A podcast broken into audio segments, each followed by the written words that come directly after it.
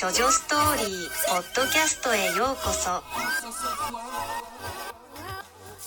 Bonjour à tous, coucou Célia Coucou Natacha et bienvenue sur Shoujo Story, un podcast dédié à la culture du shoujo manga. Vous pourrez écouter le podcast deux fois par mois où nous traiterons d'un sujet, d'un ou d'une auteur, d'une série. Nous sommes heureuses de vous accueillir pour ce troisième épisode spécial Halloween sur le manga Black Butler de Yana Toboso.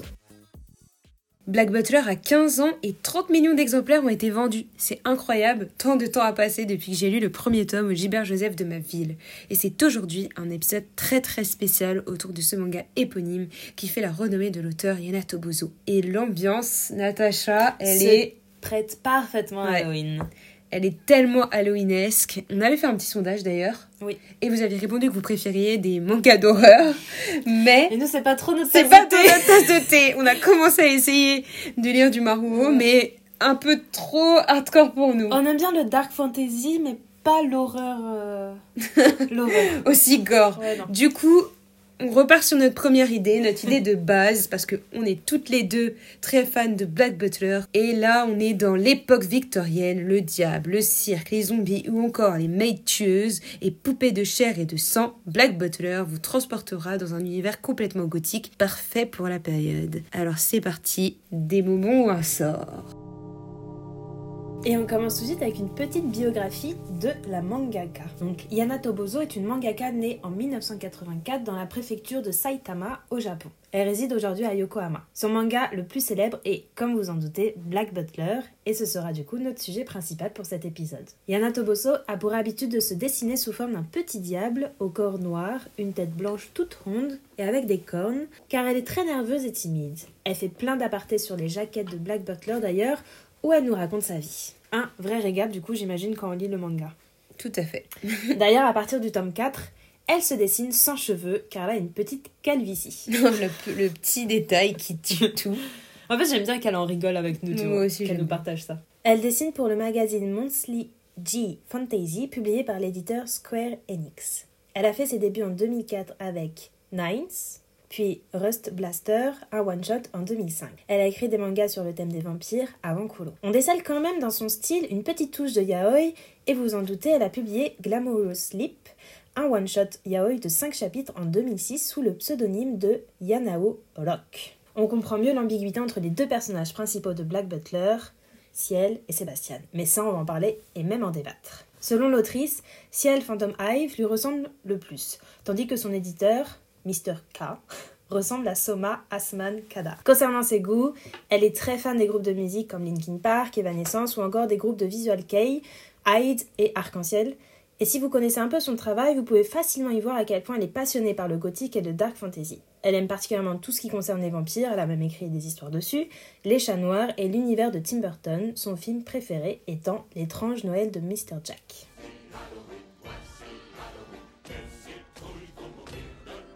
Elle n'a donné qu'une seule séance d'autographe pour la sortie du premier volume de Black Butler et on ne l'a aperçue qu'une fois au magasin éphémère Black Label à Osaka, au Japon, du coup en 2017, à l'intérieur du costume de mascotte Bitter Rabbit. Très très discrète du coup cette mangaka. Le style de Yana Toboso est très propre, dynamique et extrêmement détaillé et précis. Elle adore dessiner la nourriture, les napperons, les décors de château et bien sûr le noir. Ces noirs profonds qui viennent colorer tout l'univers de Black Butler et donner un aspect creepy et spooky à une chandelle ou encore à une ombre.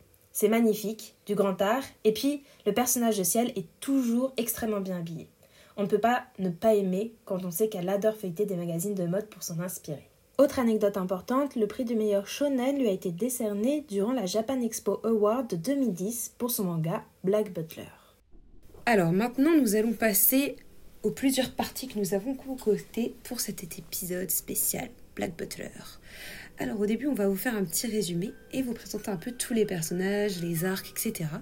Puis nous passerons à la deuxième partie de cet épisode où nous allons parler avec euh, une invitée très spéciale euh, et débattre sur ce manga car il y a beaucoup à débattre. Parlons bien, parlons peu, il est temps de passer au thème du jour, qui est du coup l'œuvre la plus connue de l'artiste, Black Butler, ou Kuroshitsuji, qui veut dire majordome noir.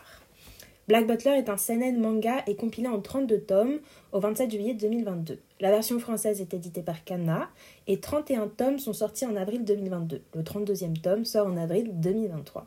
Mais nous vous avions posté une photo de la couverture japonaise prise à Junkudo. Le rythme de publication a un peu diminué avec le temps, pour notre plus grand malheur. Il y a aussi bien sûr un animé dont nous allons vous parler juste après.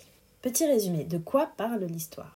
Ciel Phantom Hive n'est pas un conte comme les autres. Du haut de ses 12 ans, il vit dans un immense manoir près de Londres pendant la période victorienne du 19e siècle, précisément à partir de 1888. En effet, suite à l'assassinat de ses parents, il est désigné comme unique héritier et se voit gérer la compagnie de fabrication de jouets de ses ancêtres, la société Phantom. Toujours accompagné de son fidèle et mystérieux majordome nommé Sébastien, Ciel va se retrouver mêlé à d'étranges affaires de meurtre en série, car il est en vérité le chien de garde de la reine Victoria, un agent privé chargé de démêler les complots occultes qui se trament dans le royaume. À travers son épopée d'adolescent, nous découvrirons ce qui l'a mené à cette difficile place qui est véritablement Sébastien et nous décortiquons ensemble les bribes de son passé à travers des affaires sordides qu'il doit résoudre. Alors passons maintenant aux arcs de la série. Pour ceux qui connaissent la série, ça va vous paraître un peu redondant. Pour ceux qui ne connaissent pas, c'est pour vous donner un peu l'eau à la bouche et puis euh, voilà, un peu parsemer tout ça de thèmes qui vont pouvoir égayer votre Halloween. Alors, il y a 11 arcs dans cette série. Donc c'est une liste assez exhaustive des arcs dans l'ordre. Tout commence par l'arc du majordome noir. C'est le prologue. Il est là pour vous situer les personnages avec un peu d'action. Ça donne un aperçu du pouvoir de Sébastien, mais vraiment légèrement. Et surtout la position de Ciel avec ce fameux pacte. On voit en fait vraiment le pacte devant nos yeux. Et on comprend comment ça se passe entre les deux énergumènes. Ensuite, nous avons l'arc du majordome rouge. Et là, un de mes arcs favoris, vraiment. Euh, cet arc est repris dans l'anime, pour ceux qui ont vu l'anime, puisque c'est celui qui va vous faire découvrir l'univers victorien de Black Butler avec l'intrigue de Jack l'Éventreur. Je n'en dirai pas plus, mais pour ceux qui savent, c'est un arc très sanguinaire. En même temps, Jacques Léventreur, j'ai envie de dire, euh, Oui. ça peut que être. Voilà. Mais bon, ça, ça se nourrit beaucoup de l'histoire de Jack l'Éventreur à Londres, voilà, dans l'ère victorienne. spooky. Exactement. Ensuite, nous avons un arc beaucoup plus euh, simple et doux, je dirais. C'est l'arc du majordome indien. Donc ça, c'est la rencontre entre les amis fidèles indiens, Soma et Agni, avec Ciel et Sébastien. Donc euh, c'est aussi des parallèles entre deux personnages indiens qui ressemblent beaucoup à Ciel et Sébastien, anglais. Et donc là, on a vraiment une intrigue aussi autour d'une jeune femme recherchée qui s'appelle Mina et aussi d'un fameux concours de Curie. Euh, donc voilà, c'est un, un épisode, un épisode n'importe quoi. C'est un, un arc qui est beaucoup plus euh, beaucoup Léger. plus euh, léger, il y a moins de spooky, mais vous allez en apprendre plus sur euh, les amis de Ciel et Sébastien. Ensuite, nous avons euh, mon arc préféré qui a aussi été adapté en animé. Mais Et qui, je crois, pardon, est Oui. l'arc préféré de tout le oui, monde à peu près. bah oui, oui. Mais en même temps, le- l'esthétisme de cet arc est absolument mais magnifique en dessin. Si vous aimez les illustrations de cirque, vous devez absolument lire cet arc, l'arc du cirque. Euh, c'est légendaire, vraiment. Donc l'histoire, c'est la recherche d'enfants disparus. Et au même moment, il y a le passage d'un cirque qui s'appelle le cirque Noah. Où sont ces enfants? Comment Ciel et Sébastien vont-ils enquêter à l'intérieur du cirque? Euh, Là, on y découvre dans le manga des énormes intrigues et une grande partie de l'histoire de Ciel est dévoilée. Et là, on a des choses un peu sordides. euh, On va pas vous en dire plus, mais spooky, euh, spooky. pareil. voilà, spooky, C'est le mot d'ordre C'est le mot d'ordre. Spooky, spooky. Ensuite, on a un autre arc qui va être plus court, celui-ci, mais bah, je l'ai redécouvert là en préparant cet épisode et je l'aime beaucoup. C'est l'arc des meurtres du manoir Phantomive. C'est un petit arc euh, sous forme de cluedo où on se demande qui a tué telle personne. Donc très Hercule Poirot, très Agatha Christie. Et j'ai beaucoup aimé cet arc. Franchement, en le relisant, j'ai trouvé très, euh, très, très distrayant. Il est beaucoup moins dense que l'arc d'avant qui est, euh, voilà, comme je dis, légendaire. Franchement, il est hyper connu cet arc. Et puis, il y a tellement de choses qu'on apprend sur la vie de ciel. Alors que celui-là, pas du tout. On est vraiment dans le manoir des Phantomives. Et c'est ça que j'aime aussi. Des fois, on revient à des histoires annexes où on revient dans le manoir des Phantomives et on voit la vie de ciel dans son manoir en tant qu'aristocrate. Et ça, c'est hyper plaisant. Alors ensuite, après ça, là, ça part en deux énormes arcs. C'est les plus gros arcs de la série. On a l'arc de la croisière du Campania. Alors le Campania, c'est un grand bateau que vont prendre en fait euh, Ciel et Sébastien, car ils vont enquêter sur des questions d'expérience humaine illégale sur ce bateau de croisière de luxe, le Campania. Donc ça s'appelle l'arc Luxury Liner en anglais. Et euh, cet arc-là, euh, Trigger Warning, mais aussi euh, spooky, spooky, spooky, Parce que là, on a affaire à Natacha des zombies. Ah bah oui. Là, c'est l'arc des zombies. Il y en a euh, à tout bout de champ. Si vous aimez les histoires de zombies, il faut lire cet arc-là. Alors, par contre, en termes de publication, je peux vous dire qu'on a attendu pour celui-là. Franchement, il était hyper long. Il dure au moins sur, sur 5 tomes. Et ensuite, un autre arc qui dure aussi presque sur 4-5 tomes, voire sur 6 d'ailleurs, c'est l'arc de l'école publique. Euh, alors là, c'est le Weston College. Euh, c'est le deuxième grand arc, donc après le très long Campania. La reine Victoria envoie une lettre à Ciel Phantomive exprimant son inquiétude pour Derrick Arden et d'autres étudiants qui refusent de rentrer chez eux après le Weston College. Pour son enquête, Ciel décide qu'il serait préférable de s'y infiltrer lui-même. Ça vous rappelle quelque chose? L'arc du circus. Et ordonne à Sébastien Michaelis de trouver son propre chemin. Donc là, Sébastien, il va trouver une autre manière de rentrer dans l'école et les deux vont se rejoindre et pouvoir vraiment enquêter sur ces, choses super inquiétantes en fait. Euh, super intéressant, j'ai adoré cet arc. Euh, les costumes, les uniformes pardon, de Ciel et de Sébastien sont ouf. Donc vraiment euh, à lire, trop trop bon arc et commence aussi à donner des petites infos sur ce qu'est la grande histoire qui se joue derrière tous les petites, euh, les petites histoires qu'on lit comme ça à travers les arcs. Ensuite, on a l'arc de la sorcière émeraude. Alors là, on part dans autre chose. Encore une fois, on est en plein dans l'Halloween et euh, c'est une histoire de magie noire en Allemagne. Donc là, ça y est, on sort de Londres, on sort de l'Angleterre et on vient dans la forêt noire germanique. Et c'est si elle va découvrir, découvrir vraiment les rouages de ces nouveaux coupleux dont je vous disais, ce gros complot qui se, qui se glade en dessous de toutes les petites enquêtes qu'il est en train de, d'essayer de résoudre. Et ensuite, nous avons l'arc du culte bleu. Donc là, tout commence avec la reine Victoria qui lui demande d'enquêter sur les soirées de la sphère Music Hall. Elle exprime vraiment son inquiétude quant à l'absence de classification sociale et au grand nombre de participants à ce fameux Musical Hall. Euh, et c'est vrai que peu de temps après avoir lu cette lettre, Edward Mitford, qui est le frère d'Elizabeth, dont nous allons vous parler juste après, euh, qui est la future épouse de Ciel, va être hyper en fait affolé parce qu'il annonce à Ciel que son épouse, sa future épouse, a disparu du manoir Mitford après avoir été à cette fameuse sphère musical hall. Donc un arc très intéressant, très aussi teinté de magie. Ensuite, on a l'arc de la mémoire bleue. Donc là, attention, euh, c'est le spoil assuré, donc je vais pas trop en dire. Cet arc, c'est le plus important du manga. Il révèle tout ce que vous avez toujours voulu savoir sur ce fameux pacte entre Sébastien et Ciel. Et là, on n'a que des énormes dossiers et on en apprend des belles et des pas mûres. Vous n'êtes pas prêts. Et on voit bien sûr quelques formes de Sébastien. Euh, qui était jusqu'à maintenant totalement méconnu. À part pour ceux qui ont vu l'animé. Oui. Et là, nous sommes maintenant dans le dernier arc, et qui est aussi l'arc euh, bah, que l'on vit en ce moment même. C'est l'arc de la vengeance bleue. C'est les conséquences du précédent arc. C'est pour ça que je vais rien dire du tout, parce que sinon je vais vous spoiler. Et là, on est en plein dedans. Euh, voilà, c'est les conséquences. Et on en apprend plus sur les personnages secondaires, euh, dont nous allons vous parler juste après. Ensuite, les thèmes qui reviennent et qui sont souvent abordés sont bien sûr la vengeance, le ciel, les abus physiques et mentaux, ça trigger warning, euh, Black Butler, c'est pas un manga où vous allez euh, lire un truc à l'eau rose. Là, on a des sévices de tous les côtés.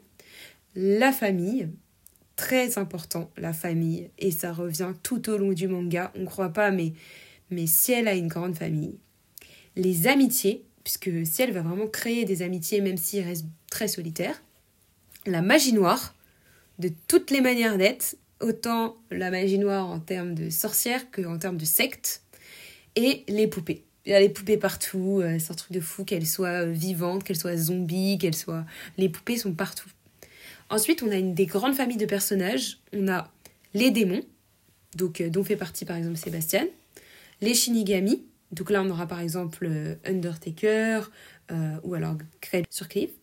Ensuite, on a les Phantomive, la plus grande famille, euh, celle de qui on va parler euh, la plupart du temps, les Mitford, donc qui sont les amis personnels des Phantomive et qui vont aussi être hyper liés puisque les deux sont, les- la fille et le fils sont mariés. Scotland Yard et la couronne, vous en doutez bien, on est en Angleterre victorienne, donc Scotland Yard est omniprésent et la couronne d'Angleterre avec la reine. Et puis on a ensuite euh, plein d'autres choses qui sont euh, annexes, comme qui reviennent en fait dans, dans chacune des histoires. Les aristocrates corrompus et diaboliques, l'Aurora Society, Noah's Circus, la Phantom Corporation. Bref, tout ça, ça vient à travers les arcs, je vais pas vous spoiler. Ensuite, on va parler des lieux qui vont aussi revenir tout le temps dans l'histoire. Bien sûr, le manoir des Phantomive. On commence par ça. C'est par ça que vous allez apprendre à connaître Ciel et Sébastien. Ensuite, on a Londres, bien sûr, là où se passent toutes les histoires, et notamment East End, donc les bas-fonds de Londres. Et ensuite, on a le Campania, donc ce fameux bateau sur lequel ils vont trouver des zombies, les hôpitaux, la forêt en Allemagne, les cimetières, les pompes funèbres où il y a Undertaker, et le Weston College. Et toi, Natacha, tu vas nous parler un petit peu bah, des personnages. qui sont hauts en couleur. Il y en a vraiment beaucoup. Là, je vais dans un premier temps me concentrer sur les personnages principaux et qui sont présents du coup dans le manga et dans l'animé. Donc on a évidemment Ciel Phantomive qui est le personnage mythique de cette série. Donc il est âgé de 12 à 13 ans, il est le descendant de la noble famille Phantomive et s'est vu léguer la société familiale spécialisée dans la fabrication de jouets et de friandises suite à l'assassinat de sa famille ainsi que de tous les employés. Il réussit malgré tout à échapper à une mort certaine, mais ça lui a pas trop réussi parce que Ciel, en fait, il a été enlevé par des satanistes qui souhaitaient le donner en sacrifice au diable. Le garçon fut donc torturé pendant des mois et afin de sauver sa vie, il convoqua un démon pour lui offrir son âme contre son aide et se venger. Ce dernier, vous en doutez, n'est autre que Sébastien, dont nous parlerons juste après. Cette expérience fut horrible et lui provoqua du coup un trouble du stress post-traumatique. Et celle-ci se manifeste par le fait qu'il ne laisse jamais personne le toucher directement, Sauf Sébastien. sauf Sébastien. Et si quelqu'un ose le toucher, ça lui provoque une crise. Donc Ciel est aussi appelé, on l'a déjà dit précédemment, le chien de garde de la reine, l'aristocrate maléfique ou Smile, surnom donné dans l'arc. Du cirque. Petit de taille, il a un corps frêle, des cheveux d'un gris foncé, les yeux verrons, son œil gauche est bleu tandis que le droit est violet, et il y a un pentacle qui est dessiné. Cela est le symbole du pacte passé avec son majordome Sébastien. Ce dernier toujours caché d'un cache-œil noir.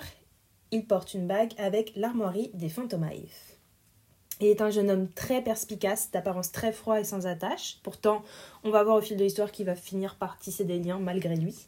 Euh, il ne montre des signes d'affection qu'envers sa fiancée Elisabeth. Quelque peu arrogant, il peut parfois taper un peu sur les nerfs. il est d'un naturel calme et réfléchi, et c'est ce qui l'aide le plus durant ses enquêtes pour la reine. En effet, encore une fois, il s'appelle le chien de garde de la reine, et cela s'explique par le fait que cette dernière fait toujours appel à lui pour enquêter sur d'étranges affaires de meurtre. Lorsque la police ne peut mener à bien l'enquête, il reprend le dossier et se charge de les élucider. Son sens logique hors du commun lui est d'une aide précieuse dans ces moments-là. Et enfin, en tant que chef de famille, il adore la vie de luxe évidemment, il déteste ses endroits sales et refuse de s'occuper des tâches ménagères. Il est toujours habillé de vêtements incroyablement beaux, surtout dans le manga, et qui montrent à tout son statut d'aristocrate. Et il adore manger des pâtisseries Mhm. de Sébastien. Et d'ailleurs, il va vraiment, vraiment donner à Sébastien un entraînement drastique pour qu'il apprenne à faire des pâtisseries et qu'il apprenne à lui faire à manger. Pour son propre plaisir. Voilà. Parce que Sébastien ne mange pas. Et du coup, bah, Sébastien Michaelis, contrairement à ce que nous pouvons penser, il est en réalité le personnage principal du manga. Euh, tout tourne autour de lui en fait. Ouais.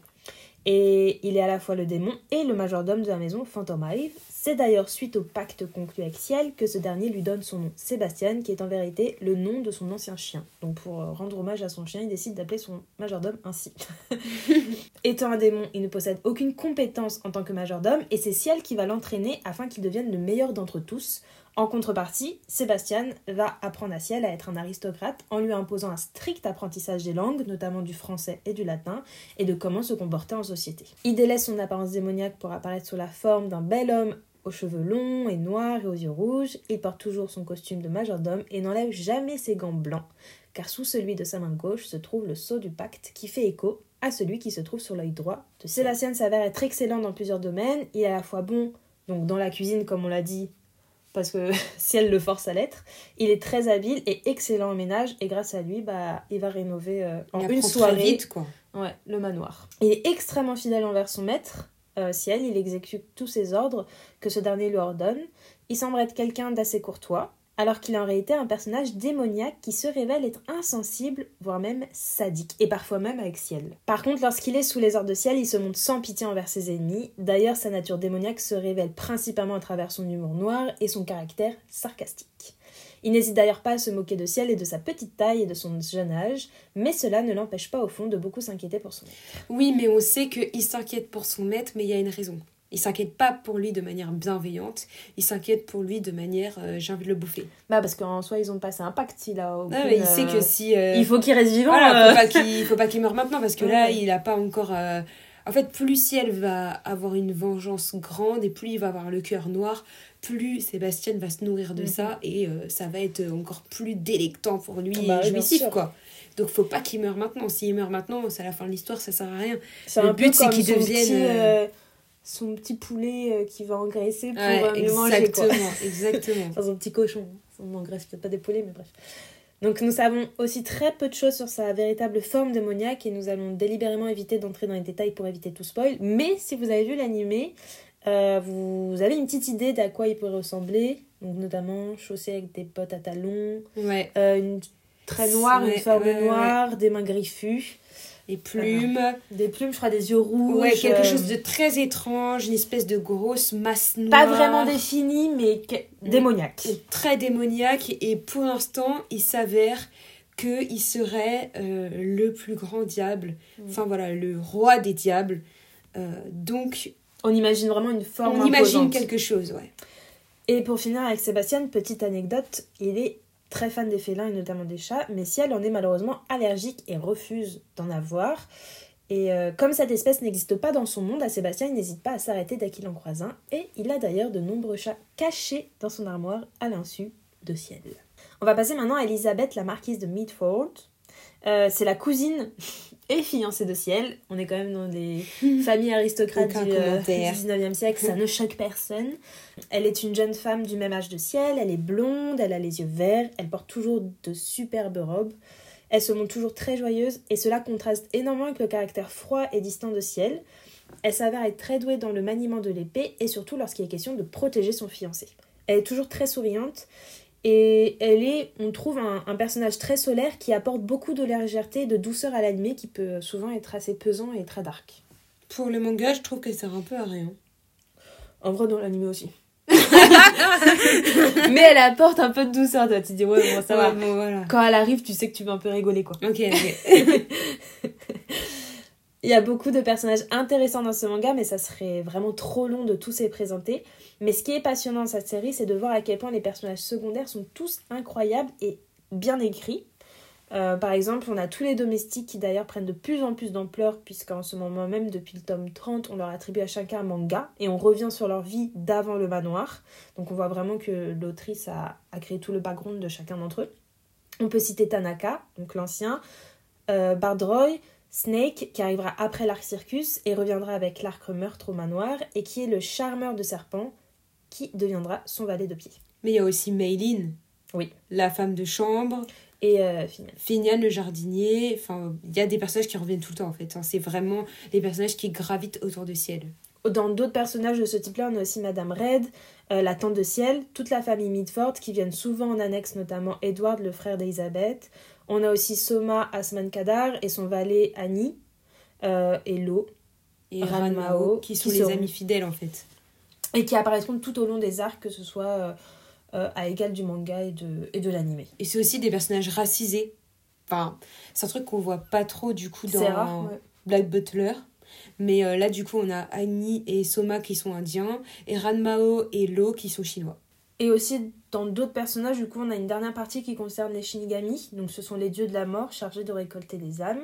Selon leurs livres où les noms sont marqués, ils effectuent une analyse des cinématiques des victimes pour savoir si elles méritent de mourir et doivent ensuite faire un rapport. Donc là, on pense tout de suite aux vieilles grand-mères, tu sais, dans la légende qui sont avec leurs ciseaux. Là, est-ce Mm. que je vais couper le fil de sa vie? Non. Est-ce Ouais, que, euh, ouais. Cependant, cette, donc, cette vérification elle-même n'est souvent qu'une simple formalité car un humain ne peut échapper à la mort que si il est destiné à profondément changer la face de l'humanité en restant en vie, ce qui est en fait rarissime. On connaît bien sûr le plus célèbre d'entre eux, Undertaker, présent partout et personnage indispensable à la chronologie de Black Butler. Donc c'est un ancien Shinigami travaillant aux pompes funèbres où Grell euh, apparaîtra dans le, premier, euh, dans le premier arc. Oui, voilà. On a beaucoup de Shinigami, mais les, ces deux-là, c'est les plus connus. Donc nous avons vu les personnages euh, Principaux. principaux et les personnages qui vont peupler donc plutôt le manga. Mhm. Mais qu'en est-il de l'animé? Il y en a pas mal. On va vous parler plus en détail après de l'adaptation animée et de ce qu'on en a pensé. Mais déjà parlons des personnages ajoutés. Tous ces personnages n'existent pas dans le manga, ce qui prouve que c'est une expérience totalement différente de regarder l'animé. Alors déjà, on va commencer par Pluton. C'est qui lui? Dans la saison 1, il existe, mais dans le manga, on n'a jamais entendu parler d'un chien des enfers. Ensuite, on a Drossel Keynes, le vendeur de jouets dans la boutique là de poupées. Euh, il est lié de très près à Angela et Ash, les, a- les anges trans maléfiques là. Oui, parce qu'ils peuvent changer de sexe aussi à volonté. C'est des anges déçus ou des anges maléfiques? On sait pas. Voilà, encore une fois, là on voit flou. que c'est flou dans l'animé, c'est flou. Mais eux, ils n'existent pas du tout dans le manga. Je tiens à le préciser, ça ne fait pas partie du manga. Et puis il y a seulement Sébastien en fait qui saura montrer de quoi il est capable. Et d'ailleurs, l'animé spoil de ouf la vraie forme de Sébastien hein, euh, dans ce combat, avec euh, ces fameux anges trans maléfiques, Angela et Ash. On a aussi euh, un officier de Scotland Yard, Ed- Edward Aberline. Alors on avait un petit truc un peu similaire dans le manga avec Scotland Yard. Et on a aussi la reine Victoria. Mais là, euh, elle prend des formes, la reine Victoria, Qui ont euh, n'ont rien à voir. Bon, voilà, encore une fois, point d'interrogation. Est-ce que Yana Tobozo était derrière? On va en parler plus tard. Bien sûr, je veux revenir sur cette saison personnage. 2. C'est quoi ce personnage emblématique de la saison 2 de Black Butler? C'est Alois Trucy. Trucy. Un personnage... Celui qui sauve la saison 2. Non mais il sauve la saison 2, mais en même temps, c'est un personnage qui est tellement controversé. De son véritable prénom, Jim McKen est un comte anglais d'environ 14 ans. Enfant pauvre d'un petit village de campagne et orphelin, il n'avait que Lucas McKen, son petit frère. Un jour, furieux de voir que Lucas eut une fois de plus des ennuis avec le boulanger du village, car ils étaient un peu persécutés par tout le monde, Aloïs maudit les villageois et se mit à souhaiter ouvertement leur mort. Il ignorait alors que son frère avait invoqué un démon femelle, Anna, pour passer un pacte avec elle et lui donner une âme, la sienne. Le village fut tué, sauf Aloïs, qui devint complètement psychopathe, péta littéralement un câble et tomba dans une sphère de folie, mais euh, sans nom. Et là- c'est vraiment un psychopathe. Voilà, c'est vraiment un psychopathe. Mais là, trigger warning, hein. là, ça appartient un peu dans les délires de sévices sur mineurs. Donc si vous n'êtes pas à l'aise avec ça, skippez dans 15 secondes. Une fois seul, celui-ci fut raflé par une bande d'hommes pour l'amener chez le comte Trancy, un vieux comte pervers et lubrique, en compagnie d'autres petits garçons orphelins. Le comte, vous en doutez bien, le battra et l'utilisera pour assouvir ses penchants sexuels. Sauf qu'Aloïs connaît la rumeur de l'elfe de la forêt. Il y trouve le démon araignée Claude Faustus. Là commence une histoire en miroir de celle de Ciel, mais cette fois-ci beaucoup plus sombre et sadique. Voilà ce qu'il en est pour Aloïs Ouais. Haut en couleur, lui. Haut en couleur, Très creepy. très hein. dark. On n'est même plus dans le spooky, on est vraiment dans le creepy Ouais, à fond. et là c'est dark, là c'est dark, je vous l'annonce tout de suite, on est dans le dark. Bon, qu'est-ce que vous en avez pensé vous? N'hésitez pas à nous dire, on veut tout savoir. C'est tellement différent du manga qu'on a parfois l'impression d'une autre histoire. Beaucoup de scènes sont vraiment complètement what the fuck. Comme, d'ailleurs, la partie de en l'air de Sébastien Ouais. avec Bah, une prostituée. Ouais, en fait, l'animé est beaucoup plus centré sur le fanservice et sur des scènes euh, comme ça qui ne sont pas du tout dans le manga. Oui, qui ne- qui n'ont pas du tout à faire dans le manga. Beaucoup de spoil, comme je vous le disais, avec des, des vraies formes de l'un ou de l'autre. Et puis, euh, parlons-en de la saison 1, la fin. Qui n'en est pas une.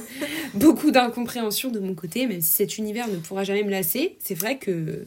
Bah, c'est vrai que c'est logique, ils pouvaient pas finir euh, convenablement l'animé si le manga ne l'était pas euh, en retour. Bah oui. Le manga n'est toujours pas fini aujourd'hui en 2022, donc. euh, Donc, l'ad- l'adaptation en série télévisée d'animation est produite par le studio A1 Pictures et réalisée par Toshiya Shinohara. Elle est diffusée du 2 octobre 2008 au 26 mars 2009 au Japon pour un total de 24 épisodes qui mélangent les éléments nouveaux et les intrigues des 5 premiers tomes de Black Butler. Composée de 12 épisodes, la saison 2 a été diffusée du 2 juillet 2010 au 16 septembre 2010 au Japon. 6 OAV sont ensuite sortis. Elle comprend un scénario entièrement original qui introduit de nouveaux personnages dont je vous parlais, comme le comte 36, Aloïs 36 et son majordome démoniaque, Claude Fossus. Et ensuite, on a une saison bonus, la saison 3, euh, intitulée Book of Cycles, qui sort. Et là, il s'agit d'un reboot, en fait, adaptant l'arc du cirque de Noah, donc les tomes 6 à 8 du manga, avec plusieurs scènes originales écrites par Yana Tobozo elle-même, et un design retravaillé pour les personnages. Donc rien à voir avec les deux premières, soit dit en passant. Et j'ai beaucoup aimé euh, cette saison bonus. Euh, je pense que c'est celle que j'ai préférée, parce que c'était celle la plus en adéquation avec, Le manga. avec le manga. Ensuite, on a deux OAV d'une durée d'une heure chacune, ça aussi j'ai beaucoup aimé, intitulées Book of Murder, qui sont adaptés de l'arc du meurtre du manoir, les tomes 9 à 11 du manga. Euh, comme je vous disais, euh, les petits meurtres d'Agatha Christie, bah voilà, c'est adapté du coup euh, en une heure. Et ils sont respectivement diffusés dans certaines salles japonaises du 25 octobre, le 25 octobre et le 15 novembre 2014. Ensuite, Dernièrement, on a un film d'animation, le Book of Atlantic, qui euh, là va vraiment adapter l'arc du voyage sur le Campania. Euh, donc les tomes 11 à 14 du manga, et c'est sorti le 21 janvier 2017. Donc là, c'est l'arc des zombies.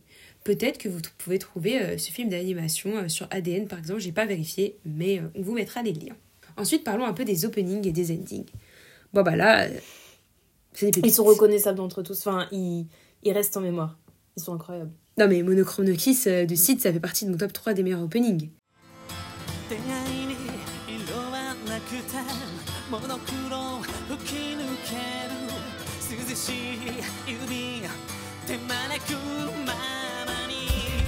Il y a aussi euh, I'm Alive de Becca.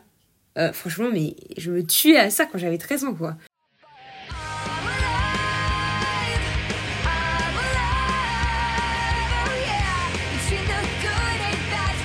Le magnifique euh, Shiver De par The Gazette. Gazette. Franchement, euh, c'est l'apogée du visual kei. Franchement, que des pépites pour euh, la musique d'animé. Et concernant le cara design, euh, c'est pas aussi beau que du Yana Tobozo, mais ça passe. Ouais, franchement, ça va. De toute façon, l'animé peut jamais être à la hauteur d'une version papier, mais je trouve que franchement. Ouais, Niveau pensé, qualité, que c'était bien. Moi qui n'ai pas lu le manga, franchement, j'étais très contente du dessin de l'animé. Les fleurs sont très bien dessinées, les mouvements sympas. Voilà, les couleurs vibrantes. C'est ce que j'ai écrit, vous voyez. Donc, C'est vrai, ça euh, des beaux, ça vaut pas du Yana Tobozo en papier, je vous le dis. évidemment. Mais, mais, comme euh, toute bon. adaptation en soi. C'est pas aussi pire que Nana de Ayazawa. Ok, petit pic de Natacha. Donc comme vous le voyez, en fait, les adaptations sont vraiment libres. Euh, ça aussi, on va un peu en reparler dans la deuxième partie de ce podcast. Mais euh, il y a euh, même eu un live action avec Ayame Goriki. Le film est réalisé par Keiichi Sato et Kentaro Otani pour Warner Bros. Pictures. Le film est sorti dans les salles japonaises le 18 janvier 2014. Et vous savez évidemment, euh, pour juste revenir aux adaptations et pour terminer avec ça, que les Japonais adorent tout ce qui est comédie musicale. Euh, ils ont adapté le manga en 5 comédies musicales. la deuxième fut fun fact, enfin la deuxième fun fact lors de la Japan Expo de 2011 a été diffusée le dimanche 3 juillet 2011 de 11h30 à 12h45 en version originale sous-titrée français en partenariat avec Kana Home Video. Elle n'a pas été nommée par son titre original The Most Beautiful Death in the World. C'est trop drôle. Mais par Black Butler The Most Musical. Mais The Most Beautiful Death in the World, et on va voir après. The Most Beautiful Boy in the World. Ouais, bon, vous allez voir après avec euh, notre invité. Ouais. Mais on parle de, de ces petites choses. Et toi, tu y étais du coup en plus? Ben oui, j'y étais. Euh, en 2011, euh, j'y étais, bien sûr. Et euh, j'ai pas eu vent de cette nouvelle. Parce que je pense que j'aurais été en PLS si j'avais eu vent de cette nouvelle, bus- vu que à l'époque, mon plus grand rêve était d'avoir le costume 3 pièces de ciel et de me pavaner avec à Japan. Donc, franchement, j'aurais été en PLS. Et ben, nous vous avons fait un petit tour complet de Black Butler, des personnages à l'intrigue. Des arcs. Là, vous avez un peu toutes les infos pour commencer Black Butler. Est-ce que ça vous a donné l'eau à la bouche? Bah, je- j'espère. En tout cas, au moins, commencer à lire euh, les mangas. Et puis bah maintenant, on va passer à la deuxième partie de ce podcast qui va être en fait euh, une, discussion avec une invitée.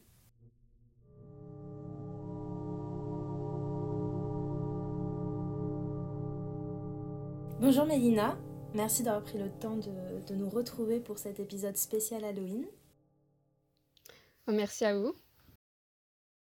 On s'est dit que tu étais la personne idéale pour euh, nous parler de Black Butler et de faire du coup cet épisode euh, en notre compagnie.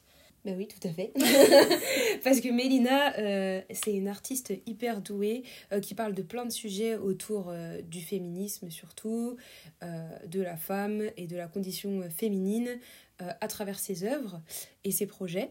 Et, mais aussi, elle est, euh, elle est aussi euh, un petit peu théoricienne, si je peux dire ça, puisqu'elle écrit aussi euh, pas mal d'articles, et notamment, elle a écrit un, article pardon, euh, en anglais sur Black Butler, sur un site, euh, je veux bien que tu me redonnes le nom du site? Oui, c'est animé féministe. Animé féministe, Simplement. voilà. Animé féministe, euh, qu'on a pu euh, lire et qu'on a trouvé tellement pertinent. Et euh, après, quand on a su que c'était Mina, c'était encore mieux parce que en plus on se connaît. Donc c'est parfait. voilà. Donc on va commencer par une question assez simple. Euh, toi, est-ce que tu as regardé ou tu as lu Black Butler ou est-ce que tu as fait les deux? Alors, j'ai pas lu Black Butler, euh, mais c'est quelque chose que euh, je pense qu'il faudrait que, que je fasse. Ce serait un peu la prochaine étape. Euh, par contre, effectivement, j'ai tout regardé. Donc, c'est plus l'animé, moi, dont je peux parler. Ok, trop bien, parce que bah, du coup, nous, on a, on a des, des points de vue aussi différents. Ouais. Puisque moi, bah, c'est mon manga préféré, mais en papier. J'aime vraiment la version papier. Et par contre, je suis pas franchement très très fan de la version animée. Je la trouve très bien. Mais bon, je, trouve qu'elle est pas du tout fidèle au manga. Du coup, euh, j'ai j'ai un avis un peu différent. Et toi, Natacha, de ton côté? Euh, moi, alors je pense que je vais être la plus novice de nous trois parce que j'ai uniquement vu l'animé mais je l'ai pas vu en entier et je l'ai vu il y a très longtemps. Euh, donc voilà. Mais après, c'est vrai que la plupart des gens qui ont vu, qui ont lu le manga et vu l'animé préfèrent mille fois le manga à l'animé donc je comprends ton point de vue euh, là-dessus. Ça m'étonne pas parce que, enfin, du coup, j'ai pas lu le manga, j'ai vu que l'animé, et même si j'ai écrit dessus et tout, euh, j'ai pas trouvé que c'était en fait un animé très bon de manière générale, même si en fait, j'adore l'univers de Black Butler. Mais euh, après, en tant que, enfin, le scénario, ou bien comment certains personnages sont écrits ou quoi, c'est pas forcément euh, un animé que je trouve super, super qualitatif au final. Tu l'as vu il y a longtemps? Euh, non, je l'ai vu il y a, allez, euh, un an et demi, deux ans. Je pense qu'en vrai, il y a ça qui joue parce que euh, je vois moi par exemple qui ai vu le, du coup les premières saisons de l'animé, je l'ai vu il y a vraiment longtemps. Euh, et je pense qu'on a une vision totalement biaisée quand on est jeune ado à quand on est genre maintenant adulte.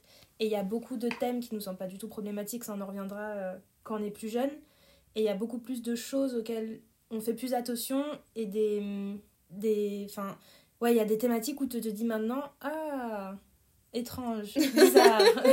Pourquoi c'est dans Mais il y a l'animé trop ça de thématiques Ouais. étranges et mais ça, on s'est rendu compte, c'était assez commun à beaucoup d'animés. Genre, par exemple, on a voulu revoir euh, Uranus Club et on a vu avec notre regard d'adulte que c'était totalement what the fuck et que c'était même pas normal. Euh, Et je pense que euh, Black Butler, il y a aussi ce côté-là de quand on est jeune, on est juste happé par l'univers un peu mystique, très dark et fantastique qui est genre hyper prenant et qui fait rêver. Et quand on est plus adulte, on se dit Ah, purée, j'avais pas fait attention à ce qu'il dit là, à ce qui, était à ce qui est traité là, etc. Et je pense qu'il y a une vision totalement euh, différente, quoi.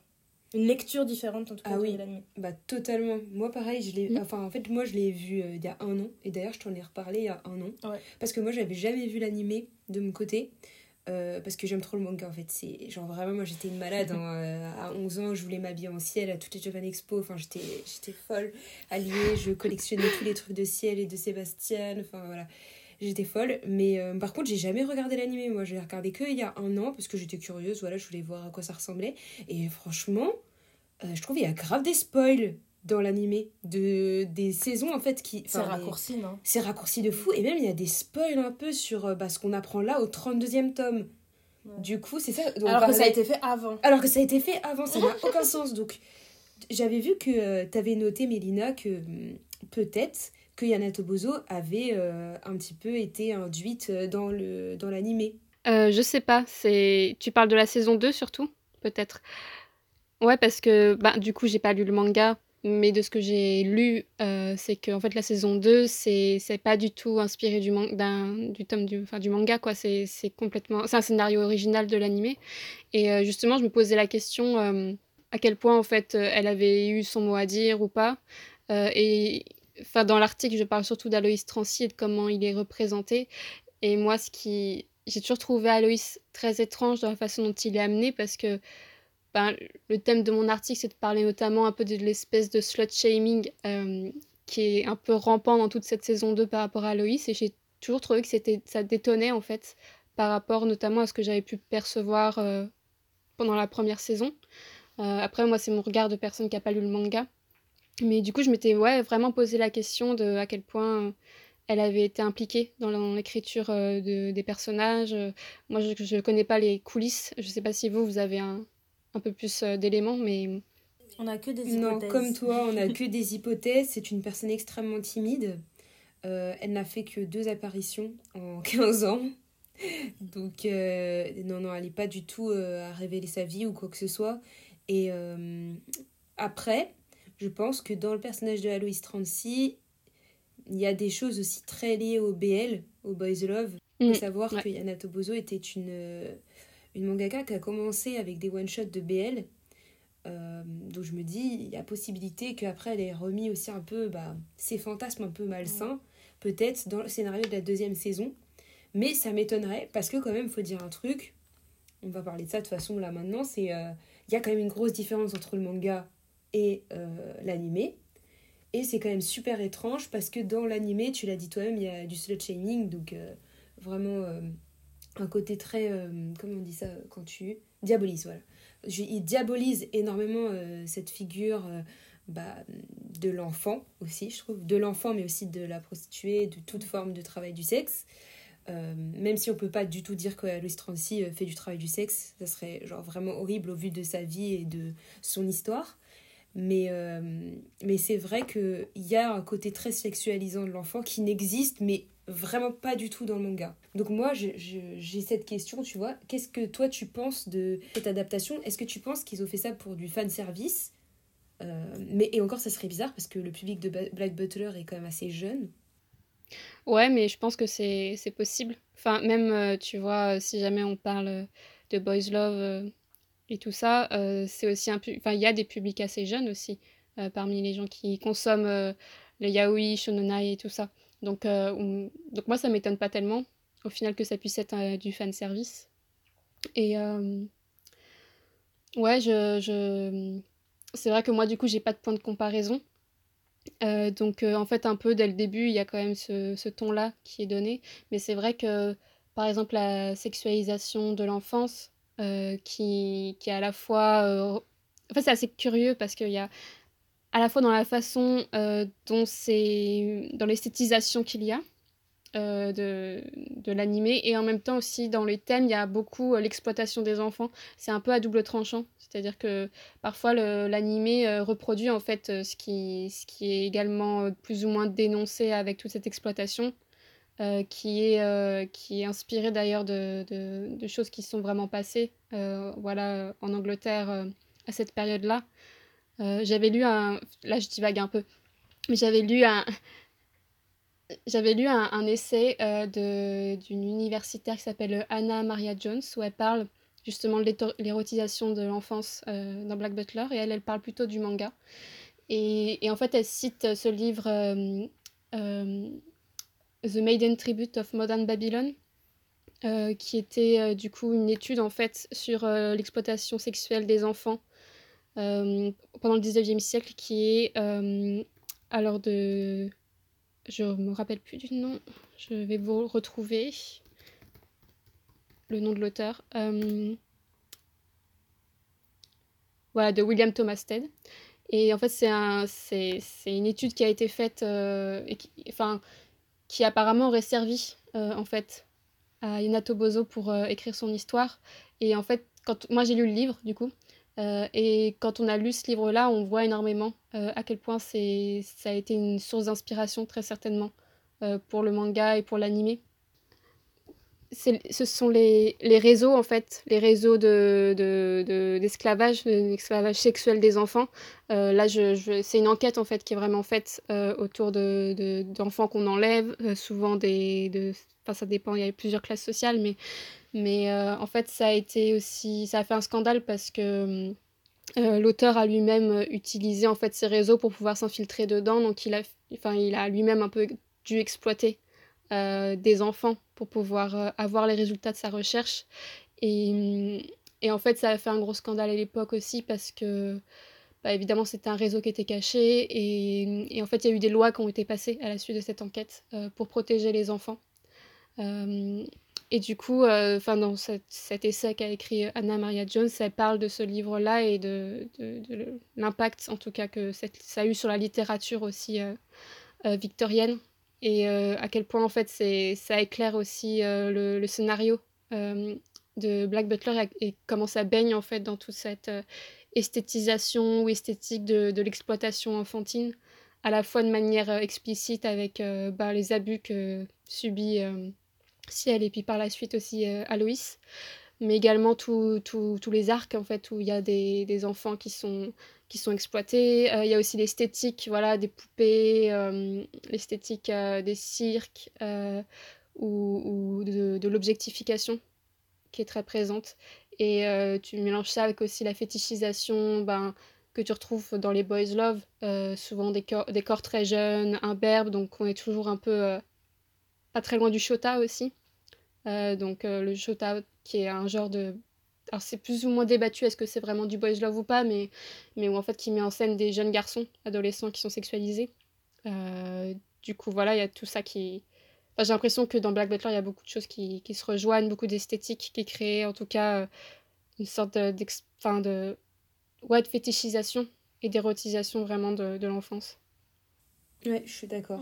Franchement, euh, on a vu aussi tout ça. Euh, mais en fait, c'est drôle parce que nous, on le voit plus maintenant avec nos yeux d'adultes, je pense. On se rendait pas compte à quel point c'était autant documenté par l'auteur ouais. en amont. Quoi. Ouais, ouais, C'est hyper intéressant de voir que bah, c'était c'était complètement calqué sur le réel. Euh, après, bon, on s'en doutait quand même qu'il oui, se passer des trucs un peu sortir à cette époque-là, surtout pendant l'ère victorienne et avec Jacques Léventreur, etc. Et elle en a bien parlé, Anna Toboso. Parlons-en. La figure d'Aloïs Trancy prend une place quand même qui est énorme dans la saison 2. C'est un et, personnage euh, emblématique. Bah, il éclipse complètement ciel, quoi. Ouais, totalement. Bah, c'est un peu le second ciel, quoi. Bah, je crois que c'est un peu une des... un des seuls éléments que j'ai vraiment aimé de la saison 2. Parce que enfin, la saison 2, c'est un peu quelque chose qui est assez admis quand même, qu'elle n'est pas très bonne, franchement, pas très bien écrite. Euh, et euh, moi, de mon côté, j'ai largement préféré la première saison, par exemple. Euh, j'ai trouvé qu'au niveau du scénario, c'était hyper confus, qu'il y avait des choses très... Enfin, la saison 2, je veux dire, mais c'est, ça n'a vraiment pas été du tout un... Enfin, je l'ai trouvé assez étrange. et c'est sûrement dû au fait que c'était pas du tout ça puisait pas du coup dans, dans le manga.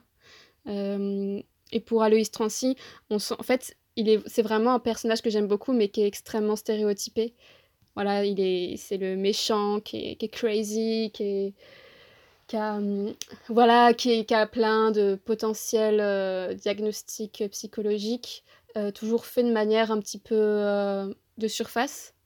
Après, y a, évidemment, y a, au bout d'un moment, on lui donne quand même une histoire qui a du corps et qui donne du sens aussi à ses actions. Toujours teinté de slut-shaming, étrangement. Mais après aussi, Aloïs Trancy, je dis qu'il est stéréotypé parce qu'en fait, il s'inscrit dans une sorte de tradition de représentation d'un certain type de personnage, euh, qui est un personnage souvent euh, qui est un jeune, un jeune homme euh, très beau, souvent blond avec des yeux bleus, donc aussi connoté européen. Voilà. et qui est qui, qui a été traumatisé sexuellement en fait ou qui a été abusé sexuellement dans, dans sa jeunesse je pense à des personnages comme Ashlynx dans Banana Fish et évidemment en fait le personnage qui est un peu emblématique de cet archétype là c'est Gilbert Cocteau dans Kazetoki no Uta qui est moi c'est un de mes mangas même livres tout genre confondus préférés et, en fait c'est un personnage alors ça, je l'ai découvert après avoir écrit l'article, mais euh, Gilbert Cocteau, moi, je, considère que c'est que en fait, c'est Aloïs Trancy est, inspiré complètement de lui. Euh, il, un, en fait, c'est un personnage qui a été écrit euh, et d'après euh, l'acteur Björn Andresen, qui est l'acteur en fait qui a joué dans Mort à Venise et qui, à l'époque, euh, Visconti, donc le réalisateur de Mort à Venise, en fait, l'a qualifié de The Most Beautiful Boy in the World. Et c'est devenu un peu son titre et ça lui a collé à la peau. Pendant des années. En fait, il y a eu un documentaire qui est sorti l'année dernière qui s'appelle The Most Beautiful Boy in the World à propos de lui. Donc maintenant, sa vie maintenant, et il parle en fait de toutes les, toutes les conséquences que ça a eu, la sexualisation dont il a été victime. on lit entre lignes qu'il lui est arrivé des... Enfin, qu'il a été en gros exploité par l'industrie du cinéma. et en fait, ça il a vraiment eu du succès quand il, était, euh, quand il a fait ce, film-là au Japon. Il a même chanté des chansons, il a été une pop star à un moment au Japon. Et euh, dans le documentaire, donc The Most Beautiful Boy in the World, qui est sorti en 2021, euh, il y a Ryoko Ikeda qui apparaît et qui parle du fait, en fait qu'il a eu un grand impact esthétique sur, sur le groupe de l'an 24 et sur leur manga et sur leurs personnages, même Lady Oscar par exemple. Euh, il y a vraiment des traits en fait qui ont été repris, ses cheveux blonds, euh, ses, grands yeux, euh, très, personnage très beau et élancé. Et, et c'est vraiment intéressant d'avoir ce, cadre-là aussi pour voir un personnage Aloïs Transi qui a été fait du coup là bah, il y, a, un petit moment maintenant, mais en tout cas qui est quand même un personnage assez récent par rapport à Gilbert Cocteau dans les années 70. du coup, pour moi, Aloïs Transi, c'est un peu le résultat de toute une tradition de représentation de, d'un certain type euh, archétype. Et ça, c'est un peu une partie dont je parle pas énormément. Enfin, j'en parle un peu dans l'article. Euh, en fait, à la base, j'avais écrit un gros, un gros pavé là-dessus, puis finalement, ça a été coupé un peu euh, par l'équipe d'édition de l'article sur animé féministe. Mais, mais pour moi, c'est un des aspects qui fait que j'aime énormément Aloïs Trancy aussi. Et quand tu parles de slut shaming, est-ce que tu pourrais un peu plus expliquer euh, bah, ce terme à nos auditeurs et auditrices qui sont pas trop, euh, par exemple, conscients de tout ça euh, dans le manga? Bah Après, c'est enfin, la façon dont, ça, dont moi je l'ai perçu, en tout cas dans, dans le personnage d'Alice Transis, c'est qu'il a été créé du coup pour être une sorte d'opposé ou d'ennemi à Ciel.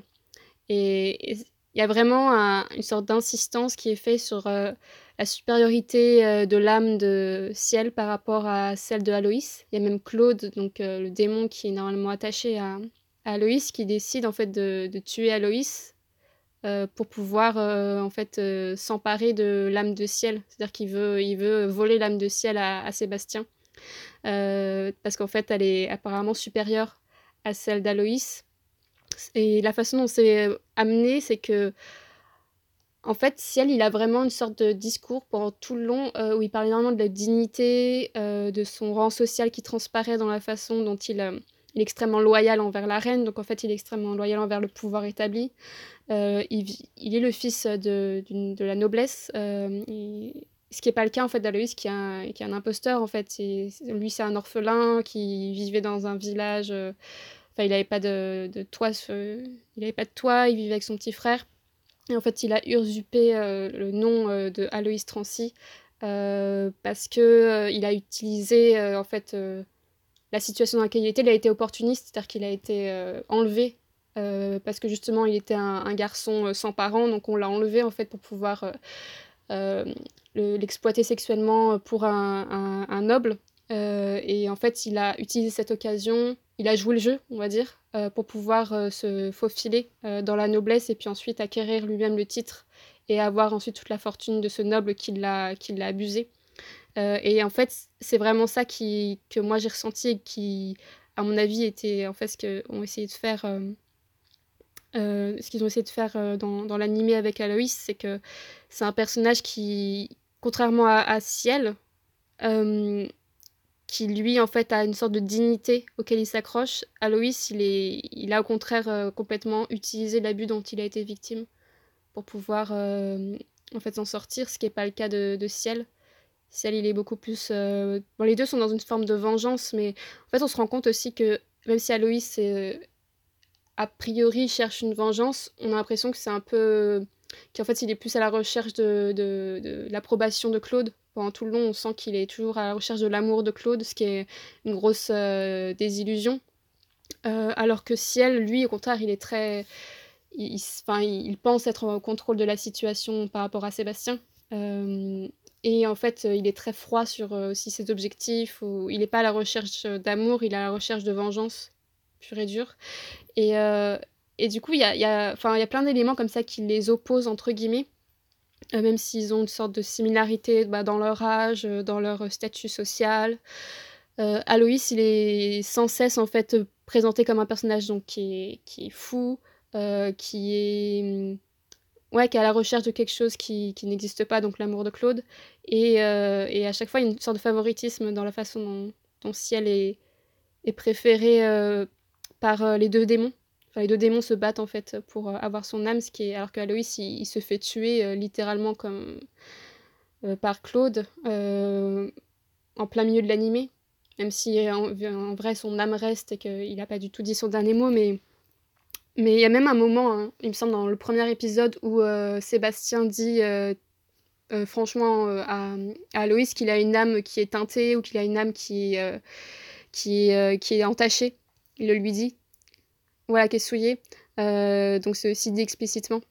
Mais moi, c'est comme ça que je l'ai que je l'ai compris, c'est qu'il est tellement construit comme un personnage qui est censé être opposé à, à Ciel, même physiquement euh, ou même dans sa gamme colorée, euh, esthétiquement, qu'ils ont créé ce, personnage qui est un peu la, la mauvaise victime. Vous voyez, c'est la mauvaise victime dans le sens où c'est la victime qui a utilisé son traumatisme pour, euh, pour obtenir euh, un meilleur statut, pour obtenir, une meilleure situation. Mais c'est vrai que, bon là, gros spoiler, donc surtout si vous n'avez pas lu la fin du manga, enfin s'il n'y a pas la fin, mais là à partir du tome 30, si vous n'êtes pas encore à là, euh, n'écoutez pas ce que je vais dire. mais euh, moi je pense que euh, Yana Tobozo, elle a eu un regard, alors on va savoir comment, mais elle a dû donner quelques éléments sur la suite de l'histoire, parce qu'Aloïs Trancy, il n'existe pas, ça c'est clair, mais par contre, Aloïs Trancy, c'est un parallèle avec en fait le frère jumeau de Ciel, puisque on apprend en fait, euh, on apprend là euh, au 30e tome, quelque chose comme ça, que en fait Ciel euh, a sacrifié son frère jumeau, si vous voulez, pour vivre. Et en gros, Sébastien a choisi Ciel plutôt que son frère jumeau, et l'a laissé mourir. Et en vérité, Ciel n'est pas Ciel, mais c'est l'autre frère, et il a usurpé l'identité de son frère. Donc, il y a aussi cette histoire d'usurpation, et de qui est le vrai, qui est le faux, qui est euh, le véritable euh, conte de Phantomive, c'est-à-dire euh, une jumélité entre deux personnages qui s'affrontent pour le pouvoir. Après, je sais pas ce que tu en penses, mais nous, notre hypothèse, on en parlait juste avant, c'est que euh, c'est sûr que la mangaka était quand même un minimum derrière l'anime. Moi, ça me semble impossible qu'elle n'ait pas du tout eu son mot à dire et qu'elle ait laissé carte blanche comme ça. Enfin, ça me semble improbable. Et je pense qu'en fait, elle s'est vraiment dit l'œuvre originale, de toute façon, ça va être le manga. Genre, ce qui va être officiel, entre guillemets, ça va être le manga. Par contre, sur l'anime, je vais me faire plaisir, je vais donner des alternatives et je vais faire des tests un peu de ce que j'aurais aimé ou de ce que j'aimerais peut-être faire plus tard et voir un peu comment ça fonctionne et si ça marche et si ça tient la route ou pas. Ouais. Et des fois, un peu me faire plaisir sur certaines scènes, sur certaines thématiques qui seront de toute façon pas dans le manga. Moi, je vois un peu comme ça. C'est vrai que euh, si j'étais à sa place, euh, éventuellement, euh, ouais, ce serait l'occasion en fait de tester certains, certains tropes, euh, certains arcs narratifs pour voir s'ils prennent ou s'ils prennent pas, voir la réaction du public.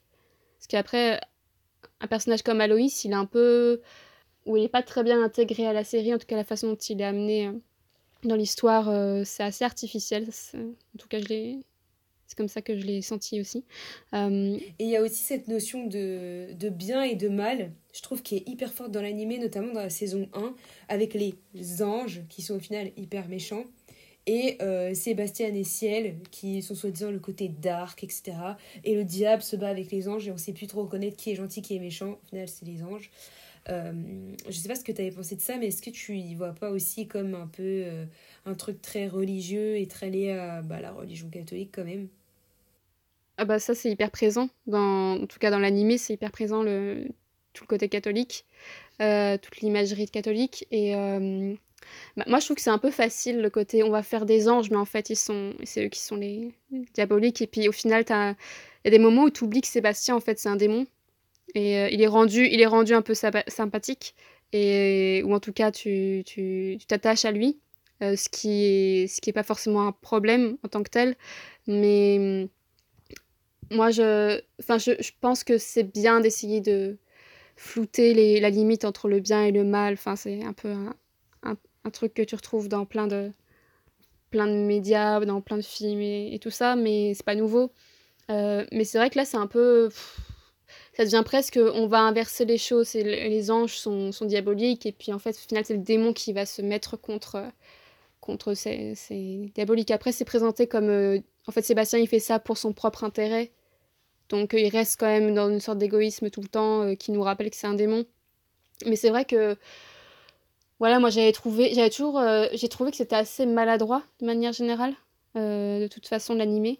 moi, ce qui vraiment m'a le plus plus, c'est toujours, encore une fois, l'univers, même si je l'ai vu au final en tant qu'adulte, euh, et qu'il y a toutes les, les choses, euh, en tout cas tout, tout, tout, le scénario, tout ce qui est problématique, tous les symboles euh, qui, sont, qui sont violents ou quoi que ce soit, ça reste quand, même, quelque chose qui est extrêmement fort, qui, moi, m'a vraiment plu plus pour ça que pour vraiment le scénario en tant que tel.